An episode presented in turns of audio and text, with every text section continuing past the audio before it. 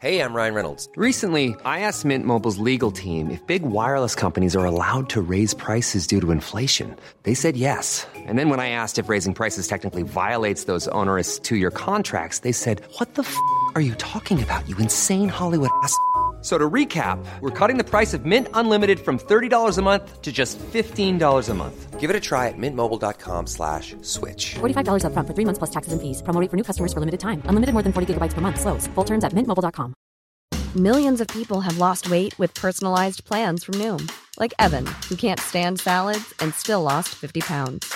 Salads, generally, for most people, are the easy button, right? For me, that wasn't an option. I never really was a salad guy. That's just not who I am. But Noom worked for me. Get your personalized plan today at Noom.com. Real Noom user compensated to provide their story. In four weeks, the typical Noom user can expect to lose one to two pounds per week. Individual results may vary.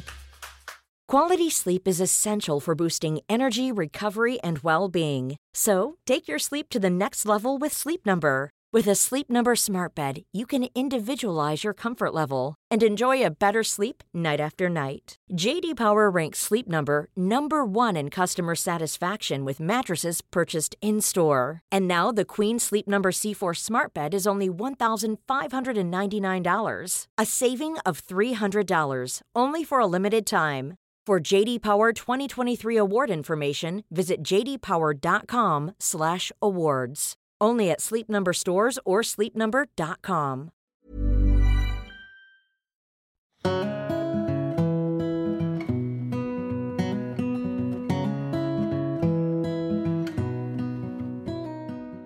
Johanna, tu es psychologue spécialisée dans le psychotraumatisme et formatrice.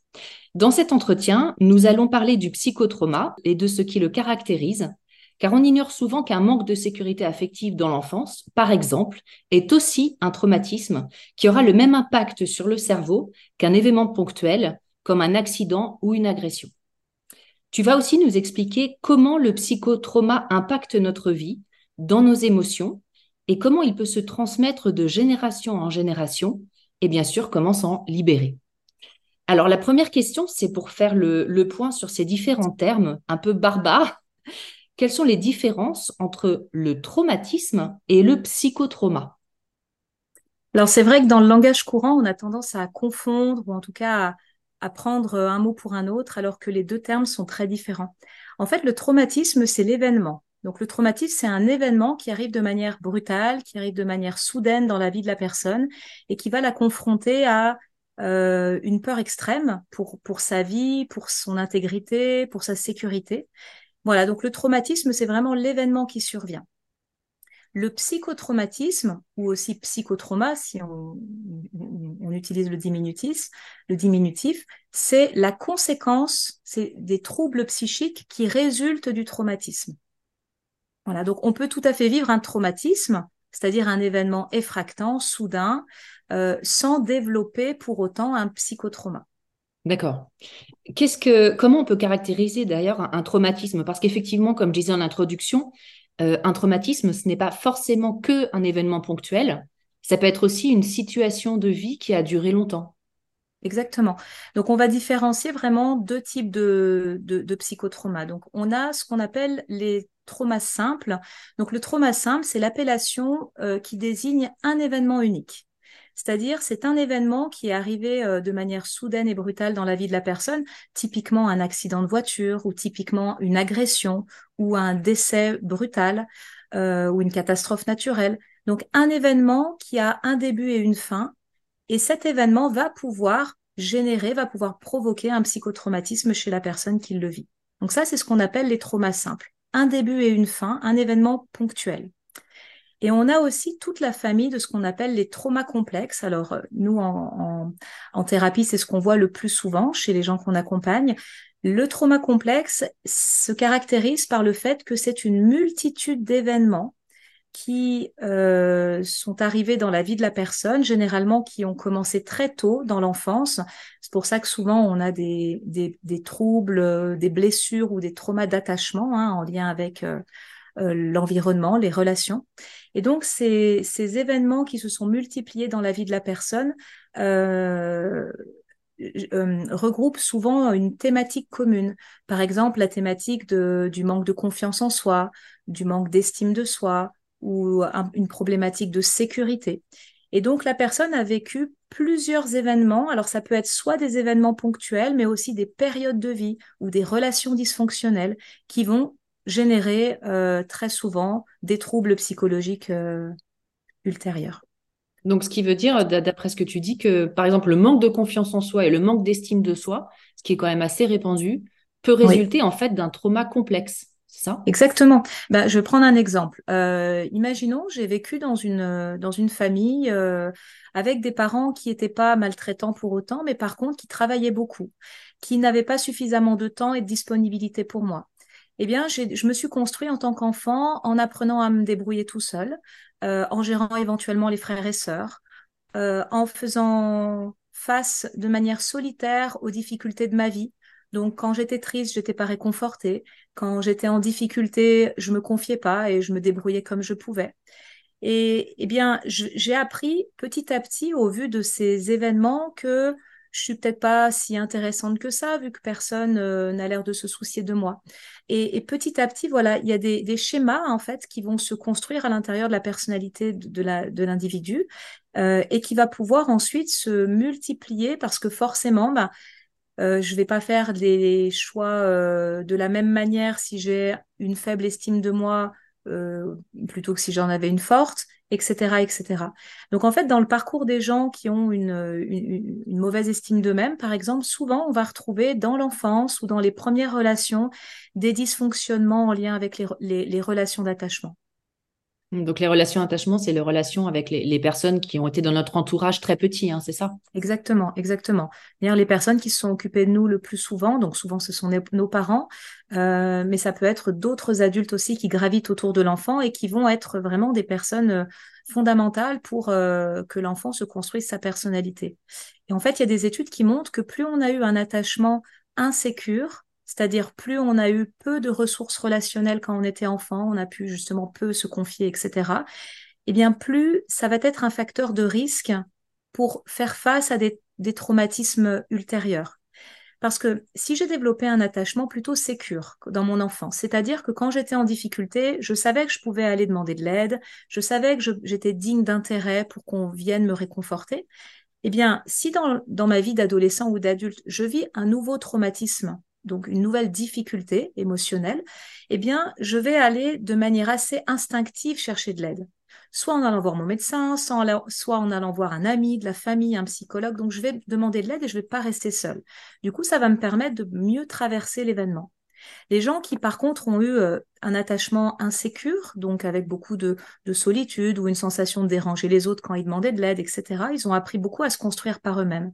Et si dans leur euh, vie ultérieure, ils rencontrent un événement traumatique euh, qui va les mettre en difficulté émotionnelle, eh bien, ils, vont avoir beaucoup plus de mal que les premières personnes dont j'ai parlé à aller demander de l'aide. Et donc, ils vont rester plus seuls avec ça et ça va s'enquister, etc., etc.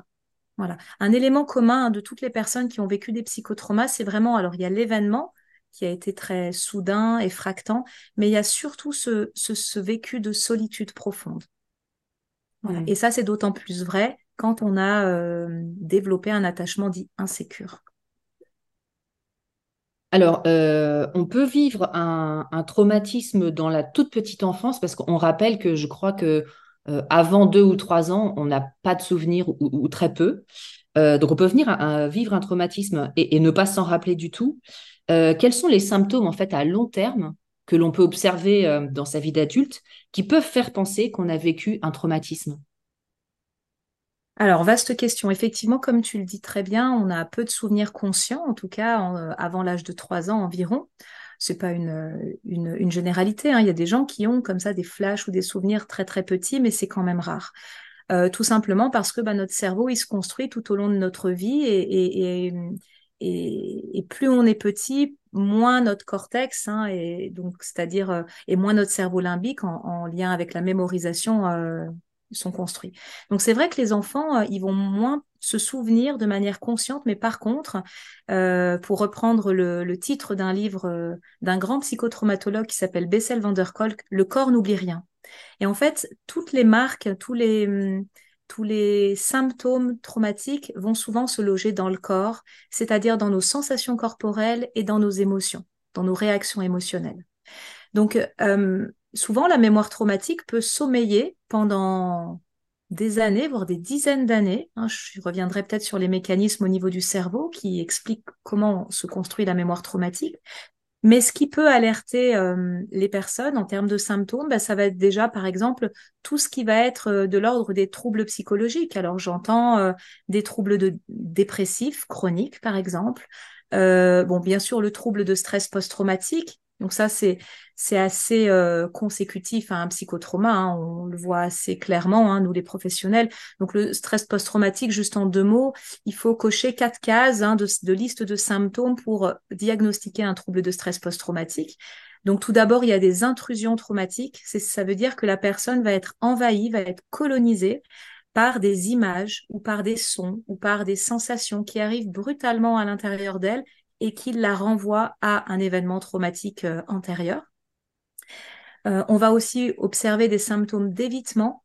Donc, c'est-à-dire que la personne, de manière souvent inconsciente, va tout faire pour éviter de se confronter à l'objet de son trauma antérieur, en fait. Voilà. Donc, euh, éviter d'aller dans certains endroits, éviter de, de, se confronter à tel type de personnes, éviter de faire tel, tel ou tel type d'activité, etc. Donc, il y a des symptômes d'évitement qui sont assez euh, présents généralement. Le troisième euh, critère pour diagnostiquer un trouble de stress post-traumatique, c'est l'altération des humeurs. Donc, la personne va vraiment avoir des, des, des variations émotionnelles très, très importantes. Souvent, d'ailleurs, on peut avoir des personnes qui ont été diagnostiquées avec, euh, par exemple, euh, avec une étiquette de borderline, hein, parce que typiquement, hein, les variations d'humeur chez les borderline sont très, euh, sont très évidentes, mais ça peut cacher un trouble de stress post-traumatique, en fait. Voilà. Et, on dit souvent aussi que les gens sont bipolaires. Est-ce qu'on ne dit pas un peu trop rapidement? Dans le langage courant, dès qu'on a des variations émotionnelles, on parle de bipolarité ou de borderline. Donc ça peut être vrai pour certaines personnes, mais ça nécessite un diagnostic pointu parce que euh, voilà, le tableau clinique d'un stress post-traumatique a aussi cette particularité. Voilà, donc la personne va, son cerveau en fait a tellement été, euh, je dirais, noyé dans le stress de manière euh, régulière que le cerveau est extrêmement sensible au stress et donc bah, nos émotions varient en fonction du stress. Voilà. Et, donc le quatrième critère pour diagnostiquer un trouble de stress post-traumatique, c'est euh, l'hyperréactivité émotionnelle. Donc voilà, avec euh, des, des, soit des émotions débordantes, euh, ou soit des, un sentiment d'être comme déconnecté de son corps, déconnecté de ses émotions et de plus rien ressentir. Donc voilà, ça c'est une autre grande famille de ce qui peut nous alerter, hein, le, le, trouble de stress post-traumatique sur sur le fait qu'il peut-être arrivé un, un, psychotrauma dans la vie de l'enfant, par exemple. Euh, je pense aussi à la famille de tous les, troubles de conduite alimentaire, anorexie, boulimie euh, notamment. Hein. Donc tout ça, ce sont des conduites symptomatiques, mais souvent qui vont cacher euh, des psychotraumas antérieurs.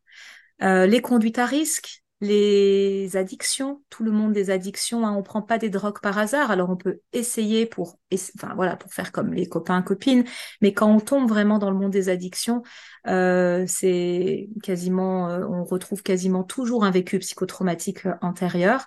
Et d'ailleurs, quand on comprend véritablement ce qui se passe dans le cerveau d'une personne, on comprend aisément pourquoi il a recours à un moment donné aux drogues. Euh, la liste est longue. Hein. Du coup, on, peut après voir des psychotraumas partout, hein, derrière ces, tableaux diagnostiques. Mais je pense aussi à des troubles de la mémoire. Euh, aussi quand les personnes ont, eu dans leur vie des diagnostics différents. Donc, euh, on leur a dit qu'ils étaient dépressifs, on leur a dit qu'ils étaient bipolaires, on leur a dit qu'ils avaient un trouble du, un trouble de, un trouble hyperactif, etc.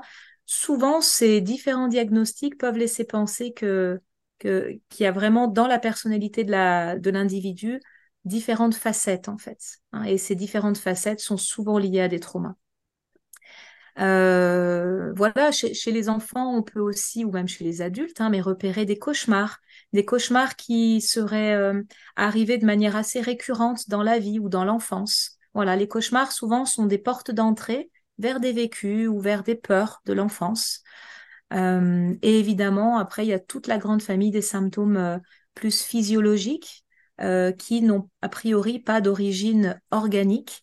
mais quand on, sait que le trauma a vraiment un impact très très important sur le corps, sur le système nerveux, on comprend beaucoup mieux pourquoi ben, à un moment donné, il y a des maladies auto-immunes qui peuvent s'inviter, il y a des troubles qui, qui, deviennent chroniques et dont les médicaments n'arrivent pas à, les traiter, etc., etc. Donc finalement, les symptômes, ils sont très, très, très vastes, très variés, euh, et souvent, on va retrouver des vécus psychotraumatiques. Alors justement, c'est passionnant. Euh, comment le cerveau réagit justement euh, avec un traumatisme? Comment ça, ça marche pour le cerveau, entre guillemets?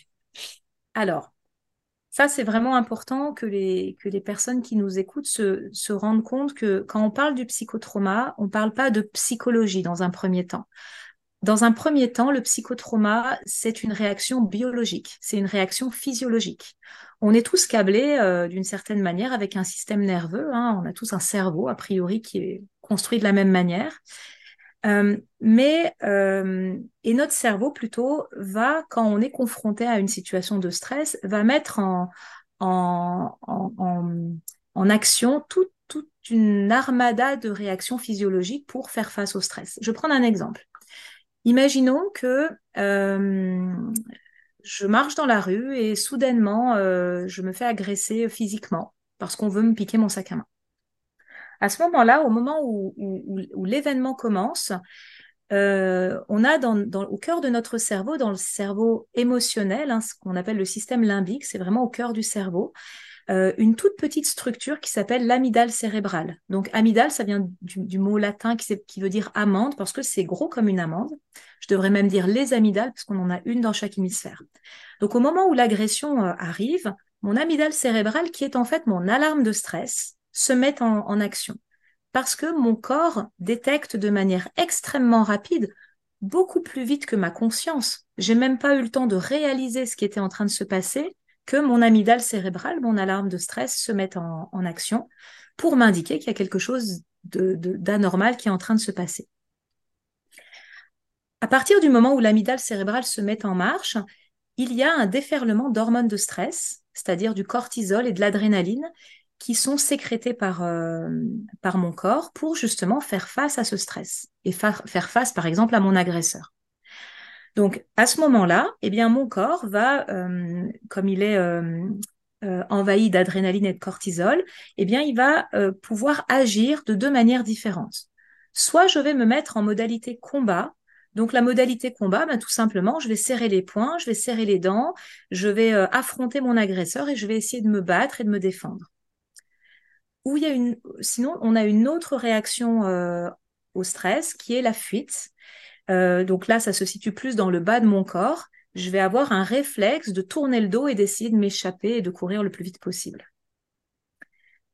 Donc j'ai envie de dire quand j'arrive soit à combattre, soit à fuir, c'est-à-dire quand grâce au stress, mon corps se met en action pour essayer de faire face à la situation, notamment à l'agression dans cet exemple, même si c'est pas agréable évidemment de combattre ou de fuir, au moins tout le stress qui arrive à l'intérieur de moi, eh bien, s'évacue à minima par le mouvement. Euh, si j'ai de la chance, ben, j'arrive à faire fuir mon agresseur euh, ou, euh, ou, à m'enfuir moi-même. Mais imaginons que mon agresseur, finalement, ben, il est plus fort, ou je suis dans une pièce fermée, donc je ne peux pas m'enfuir, je ne peux pas le combattre. Eh bien, mon amygdale est toujours en alerte parce que je suis toujours en danger. Donc, mes hormones de stress sont toujours en train de déferler dans mon corps, hein, cortisol et adrénaline. Mais comme je ne peux ni combattre ni fuir, eh bien, il va y avoir une troisième réaction au stress qui s'appelle la sidération. C'est-à-dire que je vais être comme immobilisée. C'est pas une volonté, hein, c'est biologique, c'est un réflexe en fait d'immobilisation parce que je ne peux ni combattre ni fuir. Donc, je vais être comme pétrifiée sur place. Et ce qui se passe à ce moment-là, quand on ne peut plus réagir, eh bien, je ne peux plus évacuer tout le stress de mon corps par le mouvement, eh bien, il, peut y avoir un risque pour mon, corps parce que sous stress, à haute dose, le cortisol va être, euh, euh, nocif pour mon cœur et pardon, le cortisol va être nocif pour mon cerveau et l'adrénaline peut être nocif pour mon cœur à haute dose. Donc notre cerveau à ce moment-là va envoyer une, euh, botte secrète, hein, une ultime réaction ça va être la dissociation péritraumatique. Donc la dissociation, c'est une, un déferlement soudain de drogues anesthésiantes. Donc ça aussi, c'est biologique. Hein. On a des neurotransmetteurs qui vont arriver, qui sont la kétamine et la morphine, et qui vont comme stopper urgemment le ressenti du stress. Donc si je reprends mon exemple de l'agression, je suis en train de me faire agresser, je peux ni combattre ni fuir. Eh bien, à un moment donné, comme je suis immobilisée et que l'agression est toujours en cours, grâce à la dissociation, qui est un mécanisme, comme je disais, de survie ultime pour pas que j'ai des, atteintes au niveau euh, physiologique, eh bien, la dissociation va aussi me permettre de survivre au niveau psychique. Quand les gens sont dissociés, ils vont dire que euh, ils avaient comme l'impression à, un moment donné d'être déconnectés de leur corps, d'être comme déconnectés de la situation, comme si ça arrivait à quelqu'un d'autre, comme si s'ils étaient en dehors de leur corps et comme s'ils voyaient la scène euh, d'une caméra en fait, comme s'ils avaient dézoomé. Donc ça, c'est des mécanismes de dissociation péritraumatique hein, qui arrivent pendant le moment traumatique et qui est un mécanisme de, de protection psychique en fait. Voilà.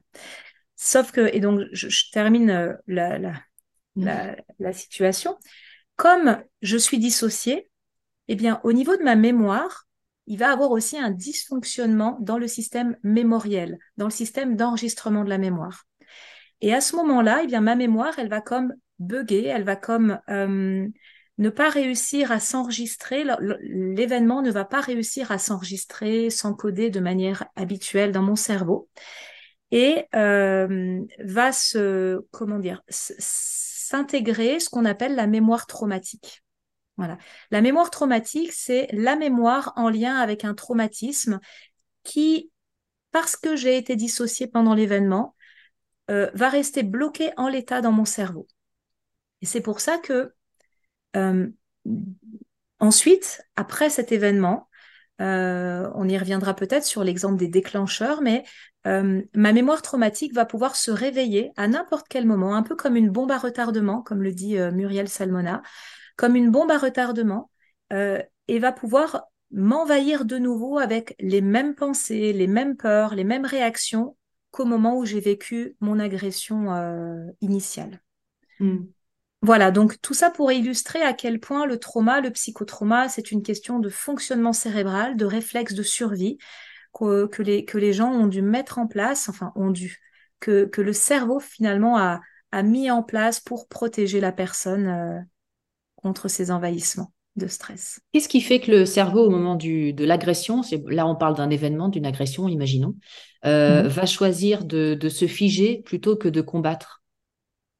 Alors il y a plusieurs paramètres. Euh, déjà, ça va dépendre. quand même, un paramètre important, c'est que ça dépend du tempérament de la personne. Il y a des personnes qui vont avoir plus tendance à être introverties que d'autres extraverties, exprimer les choses clairement. Donc ça, ça peut être un paramètre. Mais le paramètre le principal, j'en reviens à, l'enfance aussi, à, ce qu'on nous a appris. Euh, si j'ai grandi dans un, dans un milieu où j'avais le droit d'exprimer quand j'étais pas d'accord, euh, j'avais le droit de dire non quand quelque chose ne me convenait pas. Euh, eh bien, j'ai été finalement entraînée d'une certaine manière à réagir en cas de stress. Si au contraire, j'ai beaucoup grandi dans un système qui m'a appris à me soumettre face à l'autorité, hein, on est aussi dans une société où on apprend aux enfants à se soumettre à l'autorité, hein, l'autorité de l'adulte, du médecin, des enseignants, etc. Euh, tu obéis, tu écoutes, c'est comme ça, euh, c'est l'adulte qui a raison. Eh bien, si, on, si l'enfant grandit dans un système euh, de, cette, de cette sorte, eh bien, finalement, il apprend le réflexe de soumission de manière assez précoce et ça peut le desservir après. Parce que s'il est face à quelqu'un qui lui veut du mal, s'il est face à quelqu'un qui le harcèle, par exemple dans son travail ou à l'école, etc., eh bien, le réflexe de soumission euh, va se mettre beaucoup plus, euh, euh, va, s'automatiser beaucoup plus vite en fait. Voilà. Mm. donc ça c'est vraiment quelque chose qui est qui est assez qui est assez prégnant. Et évidemment, plus on va vivre des événements anormaux comme des agressions, de la soumission à l'autorité, des événements qui génèrent du stress, plus on va vivre ces événements tôt dans notre vie, et eh bien plus le cerveau de l'enfant, par définition, est immature. Hein, je ne sais pas si tu es au courant, mais le cerveau d'un être humain termine sa maturation vers l'âge de 23-25 ans environ. C'est-à-dire que plus un enfant est petit, plus il est aux prises avec son cerveau émotionnel et son cerveau archaïque, le cerveau reptilien. Et donc, euh, l'enfant petit va vraiment réagir souvent en se, en s'immobilisant. Voilà. Un enfant petit, par définition, il va pas pouvoir dire à son agresseur euh, laisse-moi tranquille, t'as pas le droit de me parler comme ça, ou écoute, ça me convient pas, je m'en vais. Un enfant petit va apprendre à se soumettre. C'est pour ça que plus les gens ont vécu des, événements euh, traumatiques, psychotraumatiques tôt dans leur vie, plus ils ont sans doute appris à s'immobiliser régulièrement, plus ben il y a eu toute l'armada de réactions que j'ai décrites juste avant, et plus au fur et à mesure de leur vie, ils vont être de moins en moins aptes, de moins en moins, euh, euh, oui, propices à se mm. protéger et à réagir. Ça, fait le, lit de tous les manipulateurs, j'imagine. Évidemment. Mm. Un manipulateur détecte extrêmement euh, facilement quelqu'un qui est manipulable parce que c'est quelqu'un qui va être malléable, qui va souvent marcher tête baissée, qui va ne pas oser dire non. Hein, je pense qu'on aurait on aurait tout intérêt à réhabiliter le non dans notre société et d'apprendre à nos enfants que on peut pas dire non de n'importe quelle manière, mais on a le droit de dire. On a le droit de pas être d'accord, euh, parce qu'effectivement, euh, le fait de leur apprendre que le non est interdit et qu'on doit obéir euh, quoi qu'il nous en coûte, eh bien finalement fait, comme tu le dis très clairement, le, lit de, de, des gens, des, pédocriminels, des manipulateurs, des personnes qui vont harceler de manière évidente. Alors là, là, tu nous as décrit le, traumatisme sur un événement ponctuel dans le cerveau. Comment ça fonctionne quand il n'y a pas de, trauma évident, euh, que euh, l'enfant n'a pas été euh, brutalisé, violenté, etc. Mais qu'il y a, bah, par exemple, tu expliquais, comme on dit, une négligence, c'est ça, l'enfant n'a pas vraiment été accueilli et pris en compte suffisamment. Comment ça fonctionne dans le cerveau, du coup? Alors, de la même manière. Mais c'est vraiment important de faire le focus là-dessus parce que souvent dans le, dans l'inconscient collectif, on a tendance à penser qu'un traumatisme, c'est forcément quelque chose qui est arrivé de manière euh, violente, euh, soudaine, euh, très impactante sur la personne. Donc ça, c'est vrai, hein, ça s'appelle des événements traumatiques qui génèrent la plupart du temps du psychotrauma. ça, ce sont ce qu'on appelle des traumas de commission, c'est-à-dire on a commis un acte sur moi-même ou sur quelqu'un d'autre. Par exemple, un enfant qui a assisté à de la violence conjugale, c'est-à-dire lui n'a jamais rien vécu, n'a pas reçu de coups, mais par contre, il a vu par exemple euh, son père frapper ou insulter sa mère, eh bien être témoin euh, d'un événement de ce type va provoquer la plupart du temps chez l'enfant des marques psychotraumatiques. Donc ça, c'est vraiment les événements qui ont été commis. Mais il ne faut pas oublier, euh, et ça souvent les gens méconnaissent cet aspect-là du psychotrauma, c'est-à-dire tout ce qu'on appelle les actes d'omission. Les actes d'omission, ça veut dire, ce sont des, choses dont j'ai manqué en fait pour me construire convenablement. C'est toutes les pièces manquantes à mon développement psychique euh, normal en fait et sain. Par exemple, euh, quand j'allais mal, personne n'était là pour me consoler. J'ai manqué de tendresse, j'ai manqué d'écoute, j'ai grandi dans une, grande solitude. J'ai manqué qu'on m'explique aussi les choses, qu'on m'a laissé vraiment avec mes croyances d'enfant, sans répondre par exemple à mes questions qui souvent peut-être me faisaient peur. Donc voilà, tous ces actes d'omission génèrent ben, du stress. Le cerveau se met en marche face au stress et il y a exactement les mêmes réactions que ce que j'ai expliqué tout à l'heure. Et alors du oui. Oui, pardon. Je, voulais juste terminer en disant que souvent, euh, les personnes qui, par exemple, moi, viennent me voir en consultation, euh, me disent souvent, euh, je viens vous voir, j'ai vu que vous étiez spécialisé dans la psychotraumatologie, mais je vous rassure, moi, j'ai rien vécu, j'ai pas été violée, j'ai pas eu d'accident, j'ai pas vécu d'attentat. Et quand on va creuser l'histoire de famille de ces personnes-là, eh bien, on va trouver justement beaucoup de traumas d'omission. Et quand ces personnes comprennent tous les mécanismes qui se sont passés chez, chez elles et comprennent qu'en fait elles souffrent des mêmes symptômes que quelqu'un qui aurait vécu des traumas commis, et eh bien souvent ça, ça éclaire et ça met du sens sur euh, cette souffrance invisible. La dissociation, quelles sont les conséquences finalement sur le long terme? Parce que donc ça nous empêche de mourir quelque part parce qu'on a trop de cortisol euh, et d'adrénaline. Mais sur le long terme, qu'est-ce que ça nous fait? Eh ben, ça fait des dégâts psychologiques. Euh, ça fait que, en fait, la dissociation, faut un, petit peu le voir comme une sorte de, de, barrière qui se met pour supporter l'insupportable, comme je disais tout à l'heure. Et comme cette barrière se met, euh, eh bien, euh, comment je vais expliquer ça? C'est comme s'il y avait une part de moi. Je reprends mon exemple d'agression euh, dont, je parlais tout à l'heure. C'est comme si à ce moment-là, comme la dissociation s'est mise en place, eh bien, il y a une part de moi, comme un, petit personnage à l'intérieur de moi, qui va se créer et qui va conserver cette mémoire de cet événement, avec les émotions, ce que, je, ce que je me suis dit, les images, les mots éventuellement que j'ai entendus. Et en fait, cette part de moi, qui est une part traumatisée, une part dissociée, eh bien, si on ne s'en occupe pas, elle va pouvoir bah, rester bloquée à l'intérieur de moi et ensuite se réveiller euh, quand, quand, quand je vais être confrontée à un déclencheur, se réveiller et me faire adopter des réactions comportementales ou des réactions émotionnelles qui sont similaires à ce que j'ai fait à l'époque. Imaginons que j'ai vécu, par exemple, une agression ou des agressions dans mon enfance et que cette part de moi s'est construite. Eh bien, je vais peut-être, par exemple, être euh, étonnée que quand, par exemple, euh, dans mon travail, euh, mon supérieur hiérarchique rentre dans mon bureau et fronce les sourcils parce qu'il est vraiment embêté par un sujet quelconque, eh bien, ça peut réveiller cette part de moi qui a déjà connu ce regard, qui a déjà connu ces irruptions soudaines dans un espace clos. Et cette part de moi, si elle se réveille, cette part dissociée, va me faire réagir de la même manière qu'à l'époque.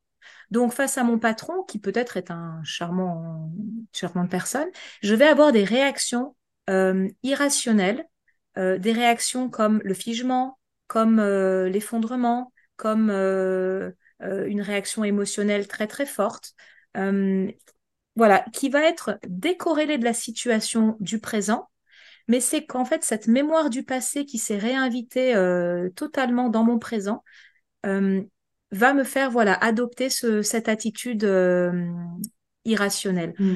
Alors qu'en fait, elle est tout à fait logique par rapport à ce que j'ai vécu dans, dans, dans mon histoire mais comme cette part de moi, cette part dissociée n'a pas été traitée, n'a pas été enregistrée convenablement par mon cerveau et est restée en l'état, eh bien, elle peut surgir à n'importe quel, à n'importe quel moment. Et plus les personnes ont vécu des traumatismes importants dans leur vie, plus ils ont dû se dissocier, plus ils ont des parts à l'intérieur d'eux euh, qui ont dû se créer. Et c'est ce qui montre que ces personnes-là, au bout d'un moment, vont avoir beaucoup de mal à rester dans le moment présent, à rester conscients et à avoir des réactions euh, rationnelles et adaptées aux situations vécues, mais ils vont être comme euh, contaminés, comme rattrapés, comme euh, piratés par des mémoires du passé. Normally, being a little extra can be a bit much. But when it comes to healthcare, it pays to be extra. And United Healthcare makes it easy with Health Protector Guard fixed indemnity insurance plans. Underwritten by Golden Rule Insurance Company, they supplement your primary plan, helping you manage out of pocket costs without the usual requirements and restrictions like deductibles and enrollment periods. So when it comes to covering your medical bills, you can feel good about being a little extra. Visit uh1.com to find the Health Protector Guard plan for you.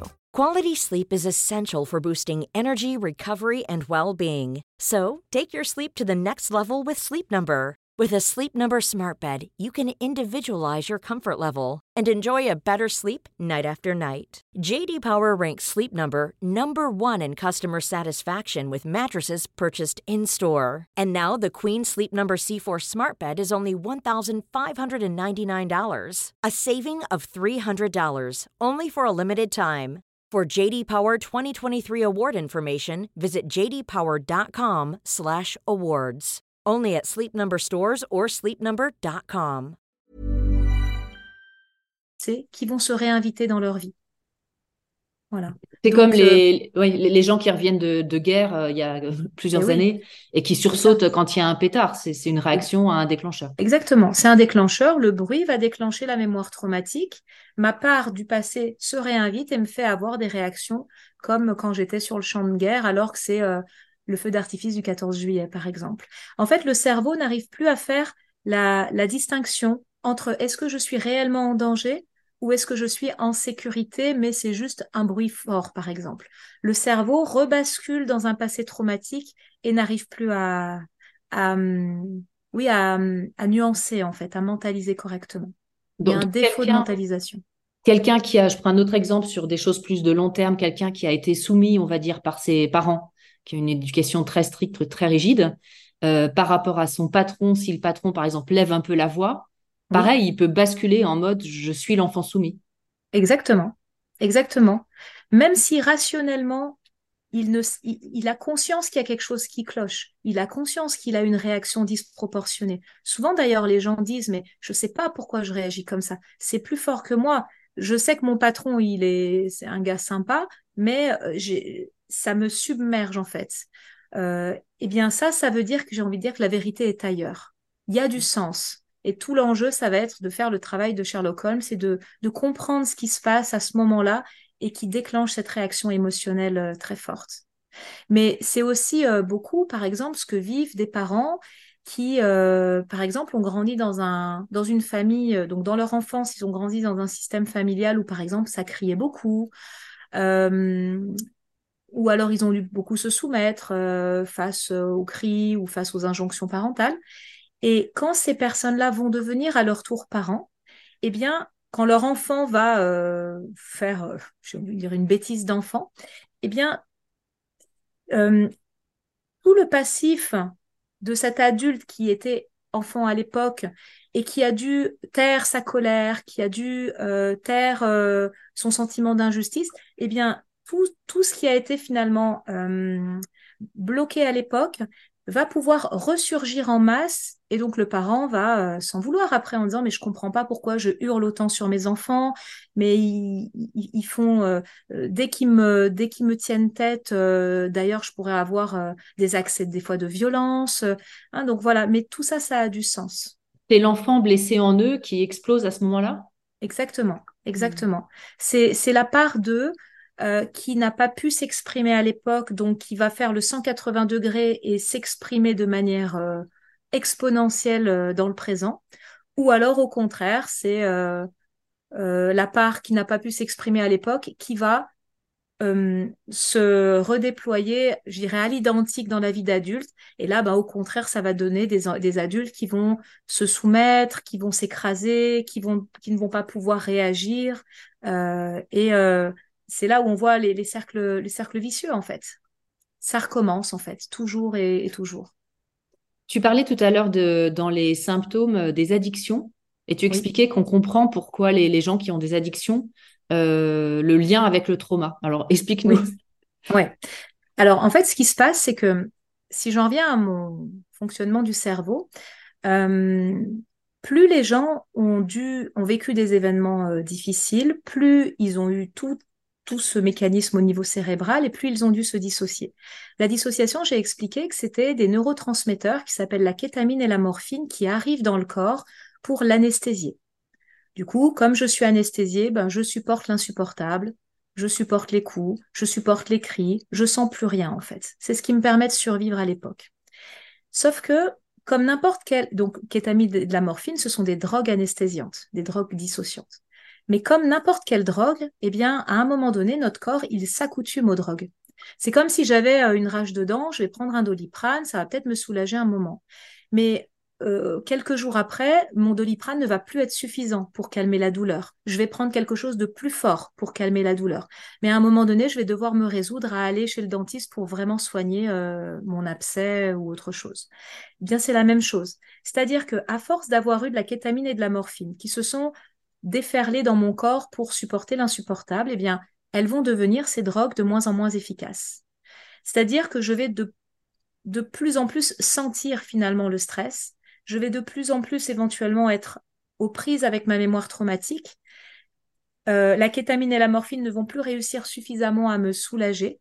Et donc, je vais avoir recours à d'autres drogues ou d'autres conduites dissociantes pour déclencher de manière, artificielle. de manière artificielle, voilà, l'anesthésie. Donc les gens vont commencer à prendre du cannabis, à prendre de l'alcool, à, être dans des situations à risque, euh, des conduites, euh, des conduites automobiles par exemple à risque, des sports extrêmes. Alors attention, je dis pas que tous les gens qui font des sports extrêmes euh, luttent contre une mémoire traumatique, bien sûr, mais c'est cette espèce d'accoutumance à l'extrême souvent va permettre justement de maintenir dissocier des événements euh, antérieurs difficiles, en fait. Est-ce que ça veut dire, du coup, quand on est encore dans le psychotrauma, donc dans, les conséquences du traumatisme, dont on n'a pas forcément conscience, que notre cerveau secrète euh, à minima toujours ces substances? Exactement. Ah oui, des années après. Des années après, tout à fait. Parce qu'en fait, le problème, c'est que la mémoire traumatique, elle peut se réveiller, donc si euh, y a un déclencheur, donc un déclencheur, ça peut être euh, tout et n'importe quoi. Ça peut être une situation qui me rappelle ce que j'ai vécu à l'époque. Ça peut être une odeur. Euh, je parle des odeurs parce que, par exemple, dans le cas des traumas sexuels, euh, l'information traumatique, c'est souvent enregistré majoritairement par les odeurs, parce que comme il y a une proximité corporelle, souvent les personnes qui ont des, des, vécus d'abus euh, ont des, un odorat extrêmement développé euh, parce que ça a été le vecteur privilégié du, du traumatisme.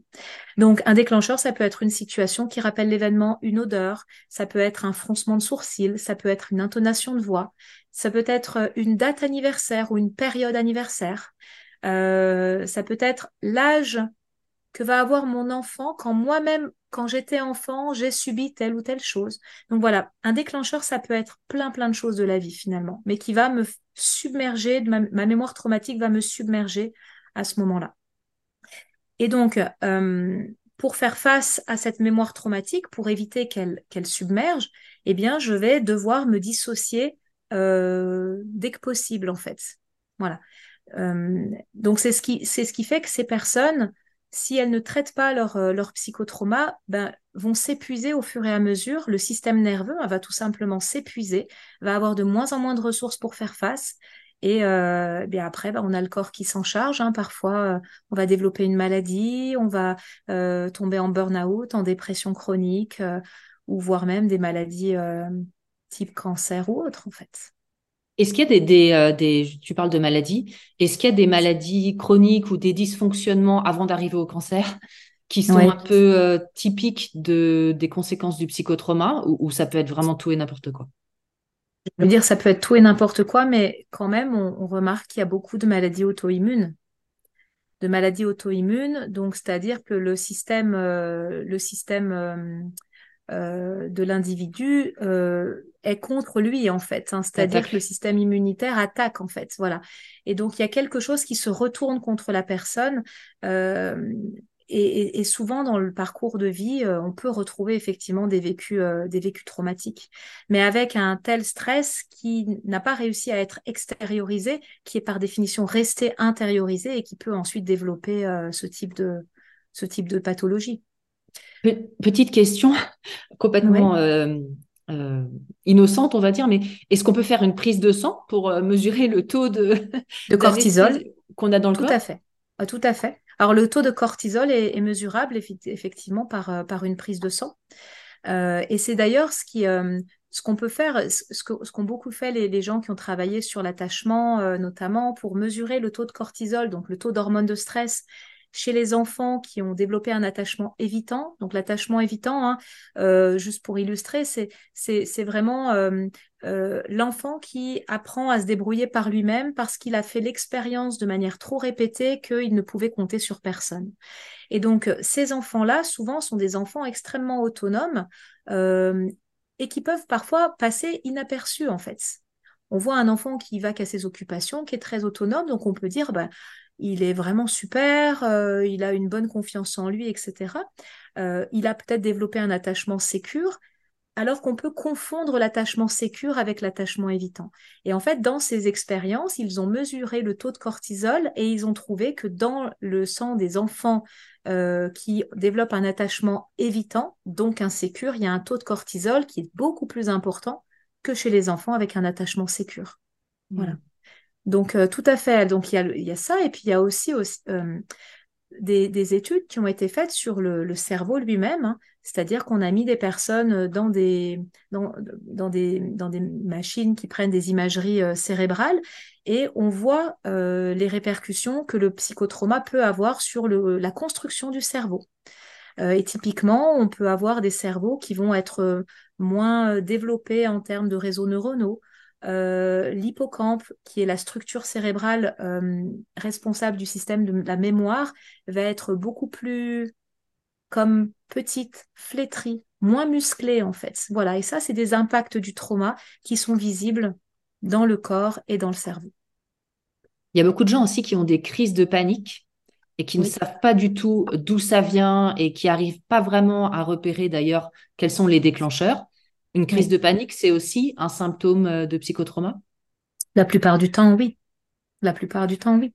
C'est-à-dire que la crise de panique, effectivement, c'est un symptôme, mais l'idée, c'est pas de s'arrêter au symptôme. Un symptôme, il a toujours une origine. Un symptôme, c'est une conséquence. Donc l'idée, c'est de se dire, mais qu'est-ce qui se passe? Qu'est-ce que vit mon corps? Qu'est-ce que vit mon système émotionnel? Euh, Qu'est-ce qui se réveille à l'intérieur de moi et qui me fait avoir cette réaction? Qui est terrifiante. Hein. Les gens qui vivent avec des crises de panique, c'est bouleversant, c'est épuisant. Euh, donc tout l'intérêt de pouvoir aller s'en occuper, d'aller apprendre des outils de régulation du stress, des méthodes de stabilisation émotionnelle, pour ensuite aller faire le travail de Sherlock Holmes. Et la plupart du temps, on va effectivement trouver dans le parcours de vie, euh, peut-être, comme je disais, un départ dissocié euh, qui ont tellement eu peur à l'époque euh, mais n'ont jamais pu l'exprimer, que toute cette peur de l'époque est restée bloquée et aujourd'hui, quand elle est déclenchée, se transforme en crise de panique euh, qui me submerge, par exemple. Hmm. Ou euh, souvent, voilà, la crise de panique en lien avec l'émotion de la peur, ça peut être aussi avoir eu peur pour un de mes proches. Euh, peur pour mes parents qui s'en sortent pas, mais j'ai jamais pu leur dire tellement j'avais peur euh, qu'on perde notre maison, par exemple. Hein. Euh, mais toute cette peur d'enfance que j'ai gardée en moi, eh bien finalement, elle peut se réveiller des fois des dizaines d'années plus tard, par exemple avec un tel symptôme. Alors, bien sûr, je rassure les gens qui nous regardent et qui nous écoutent, on va arriver à la partie entre guillemets solution. Oui, oui. Mais juste avant ça. Ça, c'est la bonne nouvelle. Oui, oui, bien sûr. C'est pour bien comprendre ce qu'est qu'un psychotrauma et pouvoir le détecter parce que souvent, en fait, on ne le sait pas. Il n'y a pas assez d'informations là-dessus. Hein. Euh, est-ce que ça peut se transmettre, un psychotrauma, de génération en génération? Est-ce qu'il y a des gens qui peuvent être porteurs de psychotrauma mais qui n'ont pas vécu le traumatisme? Et comment ça fonctionne? Et oui, oui, bien sûr. Donc ça, c'est ce qu'on appelle le trauma transgénérationnel.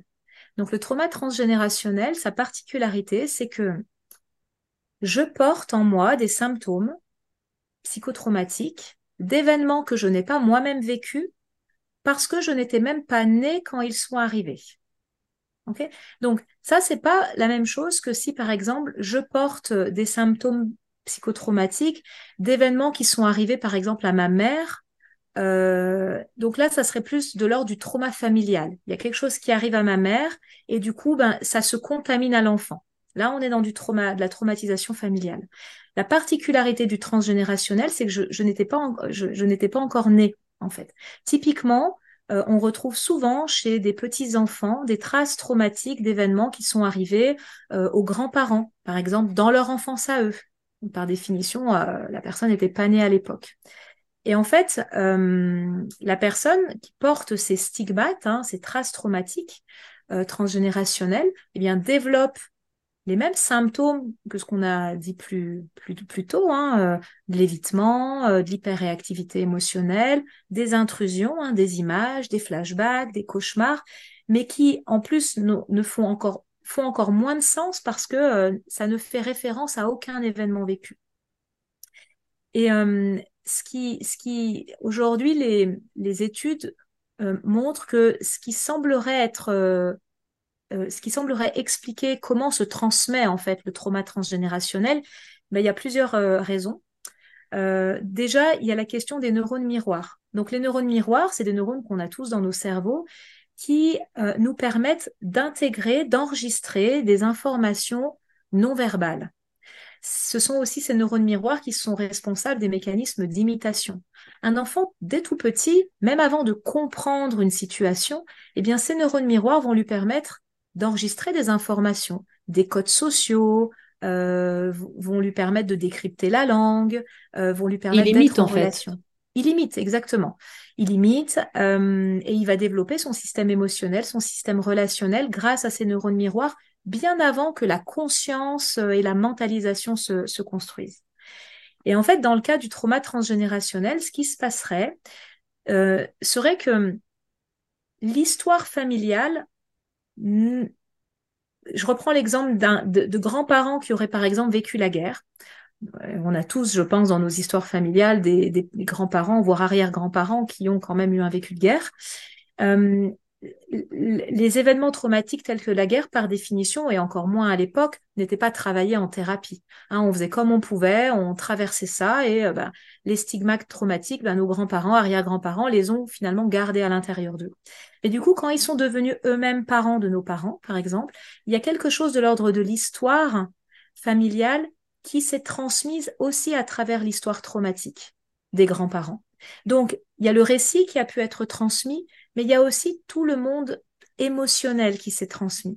C'est-à-dire que quand on est dans des relations, euh, quand, quand on est dans des relations d'attachement, quand on est en lien avec des membres de notre famille, on se transmet un récit, mais on se transmet aussi des émotions, des choses qui sont invisibles à l'œil nu, en fait, des façons d'être, voilà, des comportements, des façons d'être, des émotions, des sensations, des impressions. Et en fait, tout ça ben, va, va, passer de génération en génération jusqu'à arriver éventuellement à une génération de petits-enfants, par exemple, qui portent des impressions, qui portent des, des sensations de choses auxquelles ils ont du mal à mettre du sens parce qu'ils ne connaissent pas l'adresse, d'où ça vient cette sensation que je porte? Et euh, quand on remonte un petit peu l'histoire familiale, l'histoire transgénérationnelle et les traumatismes qui ont pu être vécus dans les générations euh, précédentes, eh bien, on va trouver euh, l'origine, en fait. Hmm. Donc ça, c'est vraiment le premier vecteur de transmission, les neurones miroirs. et le deuxième vecteur de transmission, mais qui va rejoindre aussi le premier, c'est qu'un trauma transgénérationnel se transmet très, très facilement grâce au secret de famille. C'est-à-dire tout ce qui n'est pas dit va quand même se transmettre. Euh, parce que euh, la personne va imaginer qu'il y a quelque chose de grave, mais comme on n'en parle pas, eh ben, on continue à se taire, donc on va s'imaginer des choses, on va se représenter les pièces du puzzle qui nous manquent dans l'histoire de notre famille, et parfois on peut se représenter des choses qui ne sont pas du tout euh, en lien avec la réalité, mais c'est une réalité construite en fait. Voilà. Et cette réalité hein, que je peux m'imaginer va générer peut-être du stress chez moi, des images mentales que je vais me construire et, euh, rester imprégné à l'intérieur de moi comme si c'était la réalité. Donc les secrets de famille sont vraiment des vecteurs très importants, d'où l'importance de pouvoir faire en sorte bah, qu'il y en ait de moins en moins des secrets, qu'on arrive à les lever, qu'on arrive à les travailler et que la parole puisse être euh, transmise de génération en génération. Euh, voilà, parce que euh, souvent dans les, dans, les, dans les histoires de trauma transgénérationnel, quand on travaille sur l'arbre généalogique notamment, on va trouver beaucoup aussi de, par exemple, de, choses dramatiques, hein. les, les, vécus d'inceste, euh, les meurtres, les suicides ou les tentatives de suicide, tous ces événements euh, dramatiques hein, sont souvent des stigmates de vécus traumatiques. Hmm. Alors, on va arriver à la dernière partie, euh, la plus réjouissante. Oui, heureusement. voilà. Qu'on a bien compris euh, tous les symptômes, en fait, hein, que peuvent revêtir le, psychotrauma. Euh, comment on en guérit? Vaste question. bah déjà, c'est vraiment important de dire comment on en guérit parce, et de mettre le mot de guérison parce qu'on en guérit. Il y a quelques années en arrière, le psychotrauma, on, on, connaissait beaucoup moins. Et donc, du coup, on pouvait dire bon ben c'est un peu pas de chance. Il y a des gens qui ont de la chance, il y a des gens qui ont moins de chance et qui doivent vivre avec leurs symptômes euh, et, euh, et, faire faire avec. Aujourd'hui, on peut guérir de psychotrauma, quelle que soit leur ampleur, quelles que soient leurs origines et quelle que soit leur gravité. Alors, je dis pas du tout que c'est facile. Je dis pas que ça se passe en trois séances. Bien évidemment, ce sont des accompagnements longs. Ce sont des accompagnements euh, qui demandent beaucoup d'investissement et d'énergie, mais qui sont possibles. Alors bien évidemment, on ne va pas oublier ce qu'on a vécu, on ne va pas effacer de notre mémoire. Généralement, d'ailleurs, on la retrouve, la mémoire, on peut la retrouver. Euh, mais euh, on va faire en sorte que cette mémoire, elle ne soit justement plus traumatique, elle soit ce qu'on appelle une mémoire autobiographique. Ça veut dire que les événements vont se ranger dans les bonnes cases de mon cerveau. on va faire en sorte que les émotions de l'époque hein, euh, qui, qui ont été enregistrées par nos parts dissociées puissent se digérer, comme la digestion qu'on fait des aliments, c'est-à-dire qu'on on, intègre tout ça, on digère les, émotions de l'époque pour qu'elles arrêtent de nous envahir euh, dans notre quotidien. Euh, donc on n'oublie pas l'événement, mais par contre on peut s'y référer en restant dans le moment présent. C'est-à-dire, quelqu'un qui a guéri de ses psychotraumas va pouvoir dire euh, ça me fait pas très plaisir de reparler de mes agressions que j'ai vécues, par exemple, en tant qu'enfant. Bien évidemment, ça me touche d'avoir vécu ça, mais je sais qu'aujourd'hui, j'en suis sortie euh, et voilà ce qui m'est arrivé. J'ai vécu telle chose avec euh, mon grand-père, j'ai vécu telle chose à l'école. Voilà, mais la personne peut en parler en restant vraiment, j'ai envie de dire, à 100% ou quasi dans le moment présent et sans être réembarquée dans le moment passé, en fait. Et elle sera plus déclenchée aussi par des facteurs Exactement. extérieurs. Hmm. Elle sera plus déclenchée. Ou en tout cas, quand elle remarquera une émotion qui vient un petit peu réveiller ses réseaux de mémoire, parce qu'ils ils existeront toujours, elle pourra faire la, comment dire, la, la différence entre et, se, et vraiment ressentir, tiens, il y a quelque chose qui se réveille, mais j'en prends soin je vais respirer, je vais, je vais, je vais rationaliser, je vais nuancer les choses. Ce n'est plus ce que je suis en train de vivre aujourd'hui dans ma vie. Hmm. Voilà. Donc ça, ça peut se faire vraiment euh, au cours d'un travail thérapeutique, au cours d'un travail vraiment d'exploration de soi, de son, de son histoire, en apprenant tout d'abord vraiment euh, euh, des outils de régulation et de stabilisation émotionnelle, hein, de régulation du stress. donc ça, c'est le thérapeute hein, qui va montrer tout ça à la personne avec laquelle il travaille. Le thérapeute va aussi faire de la psychoéducation, c'est-à-dire expliquer, mettre du sens sur ce que souvent les gens vivent comme un non-sens depuis des années, va expliquer les mécanismes du cerveau, va expliquer voilà les, relations de cause à effet. Et dans un, dans un second temps, euh, pouvoir travailler sur les réseaux de mémoire traumatique avec, euh, il y a plein de thérapies qui existent aujourd'hui pour traiter le trauma. Il y a le MDR qui est la plus connue, il y a aussi l'EFT, il y a la thérapie incorporée, qui est une thérapie assez nouvelle en France. Euh, voilà, donc il y a plein de, manières euh, de travailler les traumas. Mais vraiment, l'idée, c'est de le faire avec quelqu'un de formé au psychotrauma parce que tous les psychologues ne sont pas formés au psychotrauma. C'est vraiment une branche très, euh, très spécifique, en fait, du travail. Donc vraiment avec un, psychologue formé au psychotrauma qui va pouvoir, j'ai envie de dire, manier ces, ces problématiques très délicates, mais mais vraiment passionnante en fait. C'est passionnant d'accompagner les gens vers, vers ce chemin de guérison. Tu parles de MDR, est-ce que le MDR, euh, parce que ça a eu son, son j'allais dire son heure de gloire, mais il y a eu un moment où on en parlait un peu partout, est-ce que le MDR fonctionne sur du trauma complexe qui, qui était du trauma de longue durée? Tout à fait, oui, oui bien sûr. Le MDR peut être euh, efficace sur des traumas simples. En 3-4 séances à peu près, on, digère, on évacue un événement unique hein, qu'on vient de vivre et qui, euh, génère des, symptômes chez nous. Mais pour travailler les traumas complexes, bien sûr qu'on peut utiliser le MDR. On peut travailler en EMDR, en EFT. Comme je disais, on peut travailler, il y a des gens aussi qui font de l'hypnose. Euh, moi, moi, ce que je fais beaucoup, c'est je travaille sur les parts dissociatives. Hein, donc, je, on met en lumière aussi les parts qui se sont construites à l'intérieur de nous pour mieux comprendre finalement cette équipe intérieure qui à des moments réagit de manière euh, irrationnelle pour que je puisse en prendre soin, pour que je puisse reprendre les commandes de mon, de mon navire en fait. Donc, euh, à retenir, si on cherche à se faire aider, vérifier que la personne a bien été formée au psychotrauma. Oui, lui demander comment, euh, quelle, quelle, quelle, thérapie elle utilise, comment elle, comment elle travaille en fait. Ça, c'est important, bien sûr.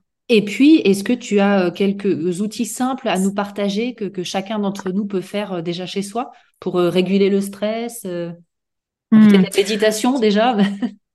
Alors, c'est vrai que la, pleine conscience est très, très précieuse parce que la pleine conscience, elle muscle la partie de notre cerveau qui reste dans le moment présent, par définition. Et en fait, quand on comprend que la mémoire traumatique, c'est des parts de nous qui se réinvitent du passé plus je vais avoir ma conscience du moment présent musclée comme un phare dans la tempête en fait. Le phare, il est bien ancré dans la mer et il bouge pas malgré les vagues. Eh bien, plus ce qui pourrait s'inviter de mon passé ne va pas, ne va pas euh, trop m'impacter en fait. Donc effectivement, des pratiques de pleine conscience sont très très importantes et intéressantes euh, pour muscler cette part de nous qui peut rester dans le moment présent. Euh, ce qui est très efficace aussi, c'est de pratiquer des exercices de respiration. Je pense à la cohérence cardiaque notamment, qui se démocratise de plus en plus. Mais pour la, pour la raison, pour, pour la raison, pour une raison similaire, hein, c'est-à-dire que la respiration, c'est vraiment ce qui est en lien avec ben, mon état de stress. Hein. Quand je suis stressée, je respire mal. Et quand je suis détendue et je régule bien mon stress, ben, je respire profondément. Donc typiquement, les gens qui sont déclenchés, qui sont réactivés dans leur mémoire traumatique, ils vont euh, avoir un impact sur leur souffle. Donc le fait d'apprendre des techniques comme la cohérence cardiaque va leur permettre de, de, mettre en place ce réflexe si jamais ils ont une, émotion débordante, par exemple. Voilà. Et vraiment de revenir dans notre corps, de, de pouvoir euh, euh, euh, bouger nos orteils dans nos chaussures, de pouvoir se toucher les mains, réveiller notre corps, revenir dans l'ici et maintenant, dans notre part du présent, pour vraiment comme envoyer des informations mises à jour à mon système nerveux de je suis bien ici et maintenant, je suis adulte et je ne suis pas en danger. Ça, c'est des parts de moi qui m'envoient cette info, mais elles n'ont pas fait la mise à jour en fait que je suis en sécurité. Donc vraiment, tout ce qui va être pleine conscience va permettre de faire la mise à jour. Le sport aussi, du coup, j'imagine aussi. Alors oui, le sport peut permettre euh, d'évacuer le stress, peut permettre de, de, rester dans notre corps, à condition qu'il soit aussi en pleine conscience. Mm. Parce que parfois, on voit des gens qui vont euh, courir ou, euh, je sais pas moi, faire des pompes ou n'importe quel sport d'ailleurs, mais de manière dissociée. C'est-à-dire que le corps, il marche bien, mais par contre, la personne, elle est comme ailleurs. Bien, alors ça, ça a plein d'autres impacts, hein, le sport, mais dans ce cadre-là, moi, j'invite vraiment les gens à faire du sport en pleine conscience. Quand on peut, hein, on peut pas être en pleine conscience à 24 évidemment, mais la plupart du temps, de peut-être des fois de ralentir les mouvements, de sentir son corps, vraiment pour encore une fois renforcer cette cette cette, cette, euh, cette information que je suis bien ici et maintenant en train de faire ça avec mon corps. Hmm. Je suis pilote de mon corps. Il y avait une, psychologue euh, que j'avais euh, interviewée il y a longtemps qui m'avait dit, en cas de, panique, d'épisode de panique, il y a aussi un petit exercice, c'est de regarder autour de soi, de choisir par exemple une couleur et de regarder partout où il y a la couleur verte, par exemple. Ce qui nous permet de nous ancrer dans le moment présent. Tout à fait. Voilà, moi, la, déclinaison de cet exercice que j'aime bien, d'ailleurs, c'est un de mes préférés, ça s'appelle le 5-4-3-2-1. Donc, c'est un exercice qui vient du monde de l'hypnose, qui a été euh, créé par Betty Erickson, la, femme de Milton Erickson. Donc le 5, 4, 3, 2, 1, donc tu vas dire à haute voix cinq objets que tu vois concrètement autour de toi. Ensuite, cinq sons que tu entends. Des fois, il faut prêter l'oreille parce qu'il n'y en a pas beaucoup. Et cinq sensations, des points de contact que tu sens concrètement au niveau de ton enveloppe corporelle. Donc, par exemple, je vois mon téléphone portable, je vois bah, ton visage sur l'écran, je vois un verre d'eau à ma gauche, je vois une console euh, en face de moi et je vois des stylos euh, là-bas. Ensuite, j'entends ma voix, j'entends le ronronnement de l'ordinateur, j'entends, voilà, je ne vais pas le décliner, et ensuite des sensations. Hein. Je sens mon assise sur le fauteuil, je sens que j'ai un petit peu chaud, c'est pour ça que je ventile un petit peu, etc., etc. Et ensuite, on passe aux quatre. Quatre objets que je vois, quatre sons que j'entends, quatre sensations que je ressens.